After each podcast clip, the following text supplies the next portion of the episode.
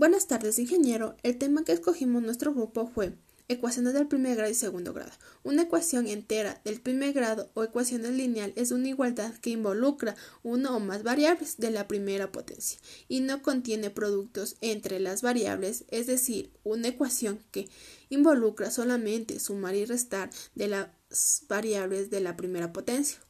Hay unos pasos generales para seguir y resolver una ecuación del primer grado y son los siguientes. Primero, reducir términos semejantes si es posible. 2. Pasar al lado izquierdo los términos con incógnitas y al lado derecho los que no tienen. Estas para hacer las operaciones inversas, es decir, si hay un lado es está sumando al otro lado igualmente está restando.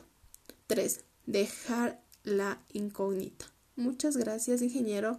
Estos son fueron las ecuaciones del primer grado. Mi amiga va a decir las siguientes del segundo grado. Muchas gracias.